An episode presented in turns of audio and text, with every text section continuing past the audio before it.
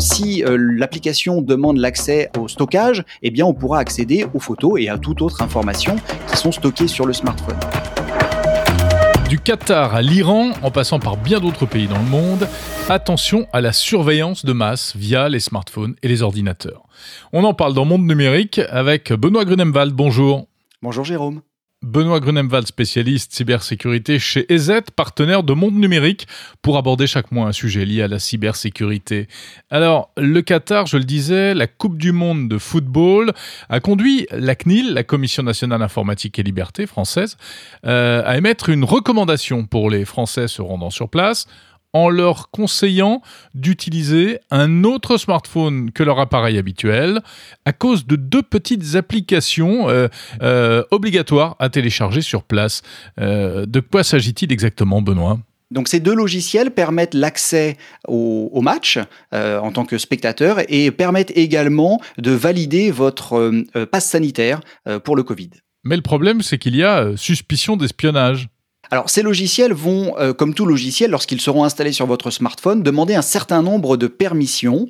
Euh, il se trouve qu'à ce jour, nous n'avons pas d'analyse précise de ce que peuvent faire les logiciels. Par contre, ce qui est sûr, c'est que euh, à distance, n'importe quel éditeur de logiciel peut récupérer un certain nombre d'informations sur le smartphone sur lequel il était installé. Euh, si euh, l'application demande l'accès aux contacts, eh bien les contacts peuvent être aussi euh, exfiltrés. Si on demande l'accès au stockage, eh bien on pourra accéder aux photos et à toute autre information qui sont stockées sur le smartphone.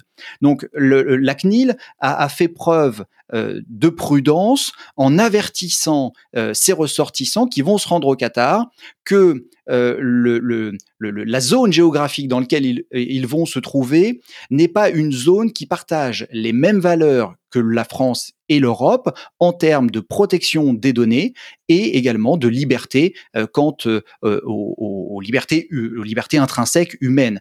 notamment, il rappelle l'importance de ne pas filmer ou de ne pas prendre en photo des éléments jugés sensibles et de se conformer aux règles qui sont celles du pays en question.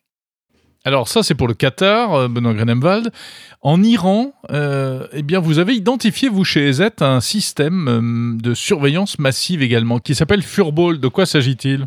Effectivement, et c'est une euh, campagne, euh, comme on, l'appelle, menée depuis 2016, qui a été mise à jour très récemment, en, il y a moins d'un mois. Euh, et, et, cette mise à jour concerne un logiciel espion qui va être installé de manière subversive sur les smartphones des, des citoyens iraniens, parce qu'ils sont amenés à télécharger cette application à partir d'un faux site d'information qui propose des articles traduits dans leur langue.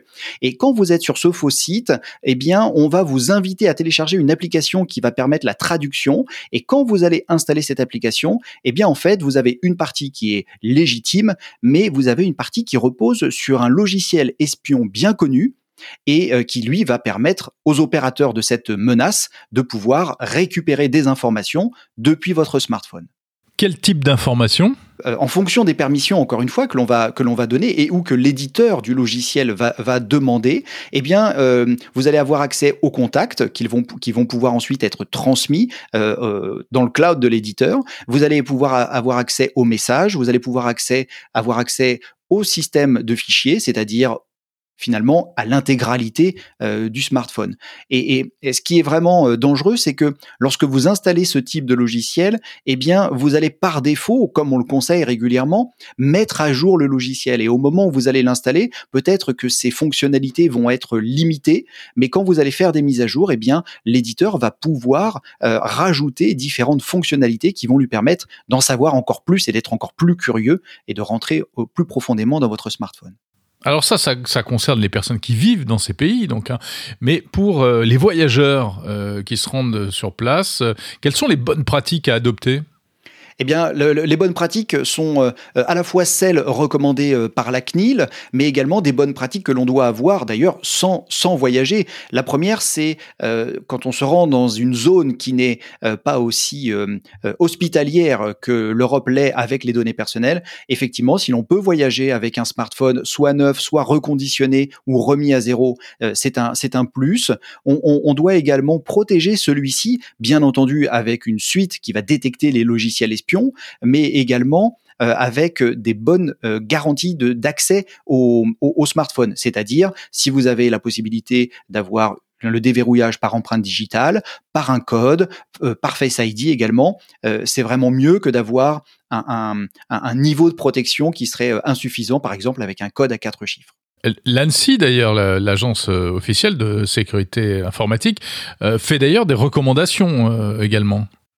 Effectivement. Euh, alors ces recommandations sont plutôt destinées aux, travailleurs qui voyagent dans ces, euh, dans ces zones-là pour protéger leurs secrets industriels, mais on peut très aisément faire le lien avec des bonnes pratiques pour nous particuliers euh, et, et, des recommandations qui sont d'ailleurs similaires. Ils ont depuis 2014 émis un passeport qui regroupe neuf conseils à destination de ces voyageurs et, et, dans ces conseils, on va avoir des, des similarités telles que voyager avec un ordinateur qui est dédié au voyage sauvegardez vos données avant d'y aller, n'emmenez pas des données personnelles, verrouillez, gardez un œil en permanence sur votre, matériel. Et bien entendu, ce que l'on peut d'ailleurs rencontrer euh, aujourd'hui et au quotidien, ne vous connectez pas à des Wi-Fi que vous ne connaissez pas, ne branchez pas euh, des éléments de type USB ou stockage amovible que vous ne connaissez pas et ou que l'on vous aurait offert. Euh, certaines certaines euh, histoires d'ailleurs euh, racontent que beaucoup de, cadeaux sous forme USB contiennent bien plus que le joli petit cadeau physique qu'il est. Et oui, il faut parfois se méfier de certains cadeaux. Merci Benoît Grenemwald, expert cybersécurité chez EZ.